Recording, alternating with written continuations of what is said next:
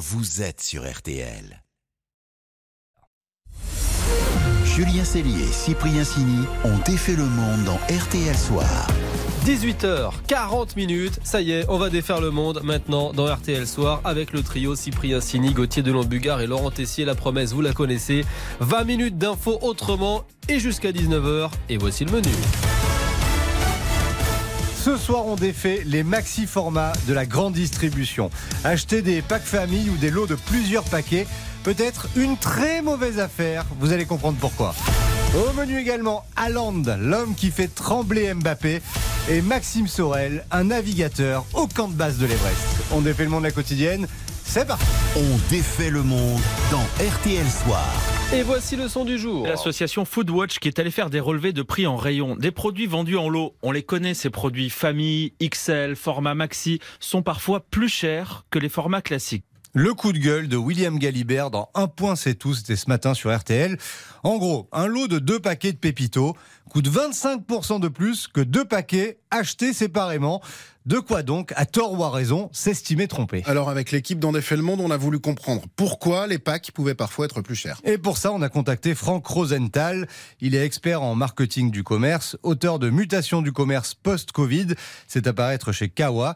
Et en fait, si les packs sont parfois plus chers, ça répond à une certaine logique. Une logique d'industriel, mais pas une logique de consommateur. C'est pas des arnaques, hein. c'est une logique de prix. Quand euh, vous êtes euh, euh, industriel et distributeur, vous allez pratiquer des prix qui sont plus intéressants sur les formats ou sur les produits qui partent le mieux. Et c'est pas forcément les plus gros formats qui se vendent le plus. En général, vous faites le prix le plus attractif sur là où il y a le plus de ventes et ça explique qu'il puisse y avoir ces incohérences de prix. Moi, je l'ai constaté par exemple sur euh, de la nourriture pour chat. Vous avez tendance aussi à avoir la même logique et de vous dire bah si j'achète la barquette de 12, ça va coûter moins cher que si j'achète euh, trois barquettes de 4 c'est pas forcément toujours vrai parce que la barquette de 12, en fait, les gens achètent peu parce que ça coûte cher et donc euh, la barquette de 4, elle se vend beaucoup mieux et donc elle a tendance à être moins chère. Donc pour reprendre l'exemple des pépitos, le paquet simple se vend beaucoup mieux que le pack de deux. Résultat, deux paquets simples sont moins chers qu'un pack de deux. Qui décide euh, de, de tel prix Les industriels ou les hypermarchés? Eh bien, ce sont les marques, figurez-vous. C'est l'industriel, la marque, qui fixe cette logique tarifaire et elle est relayée par le distributeur parce que lui, il a intérêt à ce que euh, les produits se vendent le mieux possible. Mais évidemment, le distributeur, lui, il suit une logique de recommandation qui est faite par le par la marque. Lui, s'il considère que ça pose un problème, il peut se dire, bah, j'aligne pour qu'il y ait une cohérence. Simplement, c'est lui qui va le faire et ça va jouer sur ses marges s'il baisse les prix. Mais bon, il y a quand même des contrats hein, qui encadrent ça entre les marques et les distributeurs, donc ils font pas totalement ce qu'ils veulent. Et puis bon, surtout, les packs famille ne sont pas systématiquement plus chers. C'est important de le préciser. Loin de là, l'étude Foodwatch parle d'une douzaine de produits.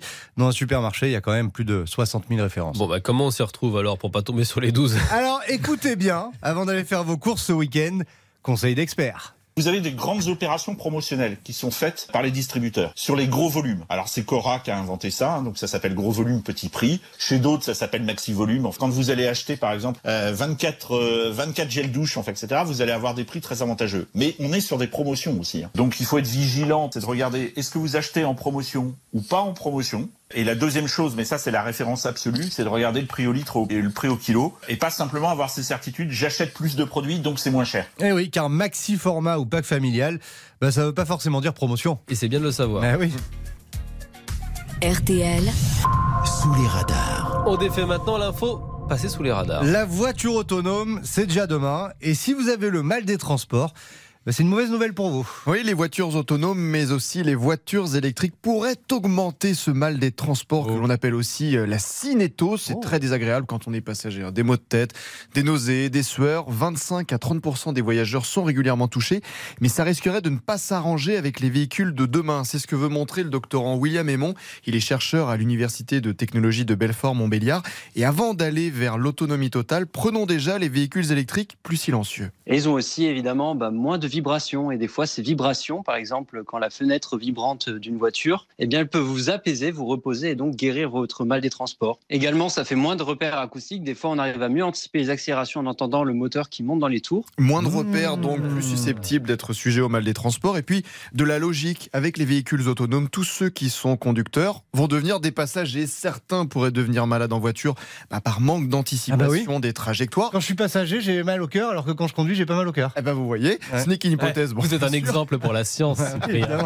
Autre conséquence, la multiplication des écrans dans ces véhicules. Forcément, en tant que passager, on aura envie de consacrer ce temps de trajet à se focaliser sur des écrans pour regarder des films, jouer à des jeux vidéo, lire des livres. Et la conséquence directe à ça, c'est qu'on ne se concentrera plus sur la route. Et donc, quand, par exemple, vous êtes passager d'un véhicule, que vous ne regardez pas la route, que ça tourne, que ça freine, que ça accélère, eh bien, vous êtes tout simplement euh, plus à même de tomber malade. Et une autre étude rejoint celle de William Aymon. Selon l'Université du Michigan, 6 à 12% des conducteurs pourraient ressentir des vertiges et de la nausée durant un trajet en voiture autonome. Les effets inattendus Ouais. du progrès, ça s'était passé sous les radars effectivement. Une petite pause et puis on va défaire encore et toujours le monde. Dans RTL Soir, on va vous présenter le Viking qui fait peur à Kylian Mbappé. À tout de suite sur RTL. Julien Cellier, Cyprien Sini. On défait le monde. Julien Cellier, Cyprien Sini ont défait le monde dans RTL Soir. Il est 18h, passé de 48 minutes, on défait toujours le monde dans RTL Soir et voici notre winner, notre grand gagnant du jour. Un big, big winner. Il s'appelle Erling Haaland. Alors, si vous n'êtes pas très foot, bah, son nom ne vous dit peut-être rien. Et pourtant, il bat tous les records du championnat d'Angleterre, Gauthier. Oui, alors vous connaissez Kylian Mbappé, ses buts exceptionnels avec le PSG, ses courses folles lors du Mondial 2018, son triplé en finale au Qatar. Oh. Mbappé pour le quatrième but parisien. C'est fait. Refusé Mbappé qui est parti. Il a joué le triplé Kylian Mbappé. Ouais. Eh bien, il y a peut-être encore mieux sur la planète football. Scandinave d'un mètre 94 et 87 kilos, un homme bionique Terminator des filets. I'll be back. Le cyborg norvégien Erling Haaland. Il y a cet homme Erling Haaland, le phénomène norvégien, frappe une première fois Haaland, 22 ans, c'est d'abord un, un physique hors norme, le grand blond à la mâchoire carrée, mais une tête à tout le monde. Court très vite, il se balade dans le championnat anglais avec Manchester City hier soir face à Arsenal notamment. Le cyborg a battu un record, 33 buts marqués du jamais vu sur une saison de première ligne à 7 matchs de la fin. Mbappé, lui, n'a marqué que 22 fois en Ligue 1, un championnat pourtant beaucoup moins élevé. Quel nul Tactiquement, techniquement. Ces statistiques folles accompagnent le Viking Haaland depuis le début de sa carrière. Autrefois, les territoires du Nord étaient le royaume des Vikings. Ces grands guerriers au courage légendaire régnaient sur la mer comme sur terre. Ce fils de footballeur règne dès son plus jeune âge sur les terrains de football à Bryn, dans le sud de la Norvège. Il excelle dans le centre de formation du club local. À 18 ans, il inscrit, tenez-vous bien, un onuplé, 9 buts. Il y a un très gros problème en défense. Haaland tape dans l'œil des, des clubs anglais, des clubs étrangers d'abord, pardon. Salzbourg en Autriche, puis Dortmund en Allemagne. Lucien Favre entraîne à, à l'époque le club allemand. Sa puissance, ses appels en profondeur, une mentalité fantastique. S'il manque une occasion à l'entraînement, il s'arrache les cheveux, il est pas content, et il veut toujours travailler. C'est un garçon qui veut toujours aller de l'avant. quoi.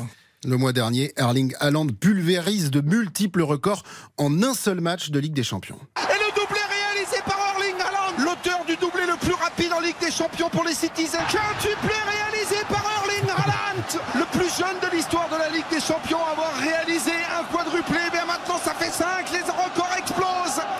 Alors un gaillard scandinave, des cheveux longs, une queue de cheval, vous me voyez venir, ça ne Ouais. vous fait pas penser à quelqu'un Ah, Zlatan. Eh oui, Haaland est souvent comparé à Zlatan Ibrahimovic, mais pourtant vous ne l'entendrez jamais dire ça. Je n'ai pas besoin du ballon d'or pour savoir que je suis le meilleur, nous dit Zlatan. Eh bien non, Erling Haaland n'a pas le melon. Il y a beaucoup de joueurs qui sont meilleurs que moi, j'ai encore du boulot. Kylian est l'un de ces joueurs, il est incroyable, super rapide, super fort. Les Français ont de la chance de l'avoir. Seul problème pour Haaland en, en vue du Ballon d'Or, le faible niveau de son équipe nationale, la Norvège. En tout cas, après Messi, Ronaldo, la prochaine décennie pourrait nous offrir un nouveau duel de légende, Haaland-Mbappé. En tout cas, si Haaland gagne la Ligue des Champions, Ah bah ballon d'or. il, bah, il y aura duel avec Mbappé Ou Messi. Ou Messi. Ah, Messi, il a gagné la Coupe du Monde. Mbappé, il a rien gagné du tout. Enfin, il est champion de France, quoi. Peu cher. Peu cher. Ludovic Blas, la Coupe de France. Le match des infos pour briller au. Il a rien gagné, peu cher.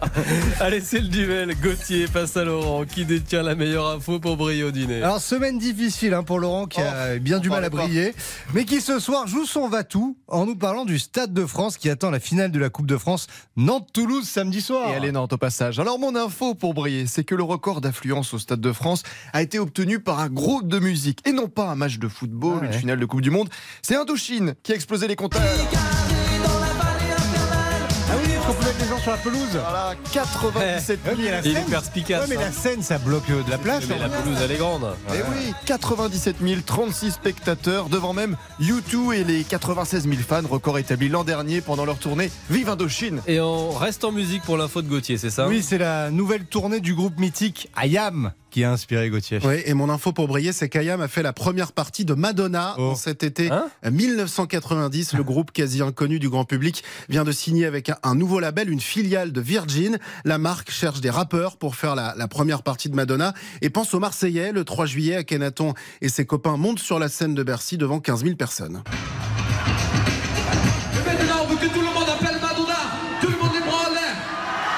Le groupe répond même à une interview en sortant de la scène. Justement passer en en première partie d'une D'une pointure d'une- internationale. c'est énormément dur.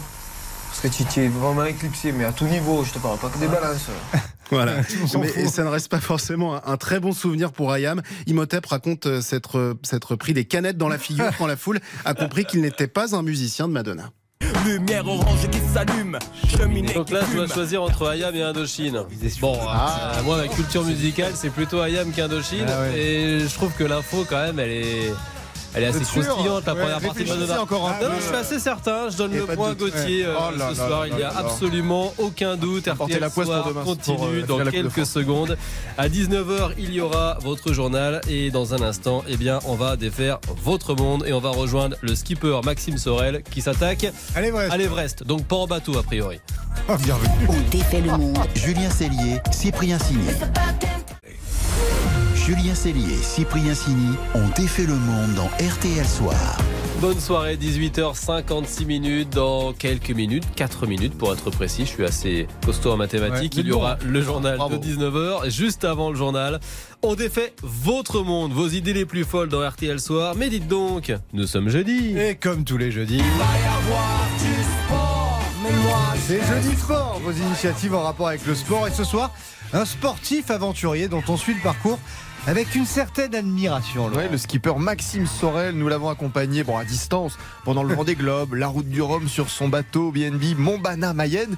Et aujourd'hui, rien à voir avec la mer, l'ascension du mont Everest. Il est arrivé il y a quelques jours au Népal. Bonsoir Maxime. Bonsoir à tous. Alors où êtes-vous en ce moment? Vous avez pu rejoindre euh, votre camp de base? Et ouais, c'est ça, je suis à 5300 mètres, euh, au pied vraiment de la cascade de glace de l'Everest. Et alors, comment ça se passe au camp de base? Ça s'organise comment? Vous êtes nombreux Vous êtes dans des tentes euh, Il y a beaucoup de monde, des touristes, des détritus euh, Comment s'organise la vie? On est vraiment logé sur le glacier euh, du camp de base. C'est vraiment comme des petits campings. Euh, on le dort dans des tentes, on mange dans des, dans des tentes un peu plus grandes. Tout un petit village qui s'organise et il y a plusieurs petits villages euh, autour de ce glacier. C'est assez bien organisé, hein. tous les déchets sont descendus.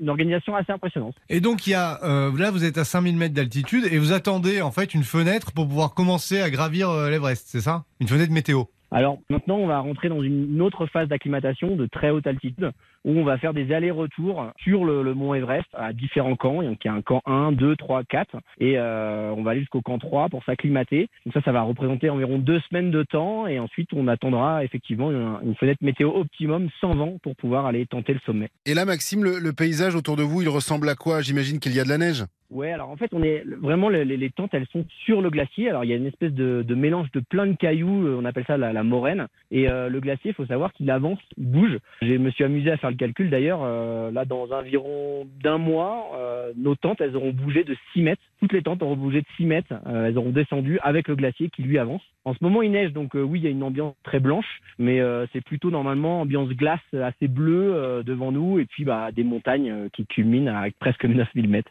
Et vous êtes en autonomie pour la nourriture ou il y a des, une supérette dans votre camping Alors non, il n'y a pas de supérette. Il y a deux fois par semaine euh, des transports de yak qui portent euh, ben, de la nourriture, hein, donc de la viande, euh, toutes sortes de vivres pour que notre cuisinier nous fasse à manger. Donc on a un cuisinier au camp de base, un cuisinier au, camp 2, et ensuite on sera en autonomie complète. Ça veut dire que sur les, les camps au-dessus, on aura un petit réchaud, de la nourriture lyophilisée, un peu comme dans mon bateau d'ailleurs. Et pour respirer à 5500 mètres d'altitude, ça va?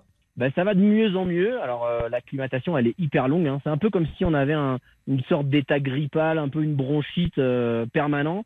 Et euh, au début, quand je suis arrivé au camp de base, rien que pour aller aux toilettes, euh, ça me fatiguait. Euh, maintenant, là, on est allé se promener, on est allé monter à 5700 là ce matin, euh, juste faire un, un- un petit aller-retour de, de 3 heures, et on sent que ça va beaucoup mieux. Donc, il faut quand même laisser le corps euh, bah, produire des globules pour capter un maximum d'oxygène. Eh ben Maxime, courage, le plus dur va commencer. Merci à vous, bonne soirée. À bientôt, ciao. À bientôt Maxime, à bientôt aussi les amis. Et à on bientôt. le Ah, monde là, parce que demain à 18h40, comme tous les vendredis, on refera nos Région